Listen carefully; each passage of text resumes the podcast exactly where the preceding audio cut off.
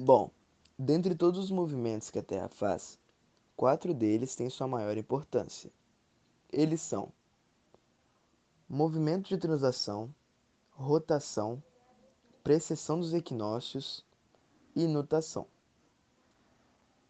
O movimento de translação acontece quando a Terra completa uma volta ao redor do Sol.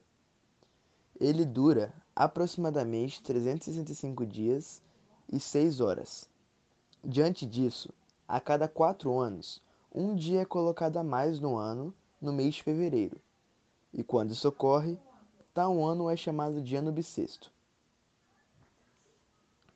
A rotação é o movimento que a Terra realiza em torno do seu próprio eixo com uma duração de aproximadamente 24 horas, sendo assim realizado no sentido horário, e é responsável pela alternância entre o período de tempo ensolarado e o período de tempo sem incidência solar, conhecidos como dia e noite. A precessão dos equinócios é quando a Terra gira sobre a base do seu eixo longitudinal, fazendo um movimento de elipse, que é muito lento e leva cerca de 26 mil anos para se completar uma volta. Ele também antecipa os equinócios em 20 minutos e a cada dois mil anos os equinócios são antecipados por um mês.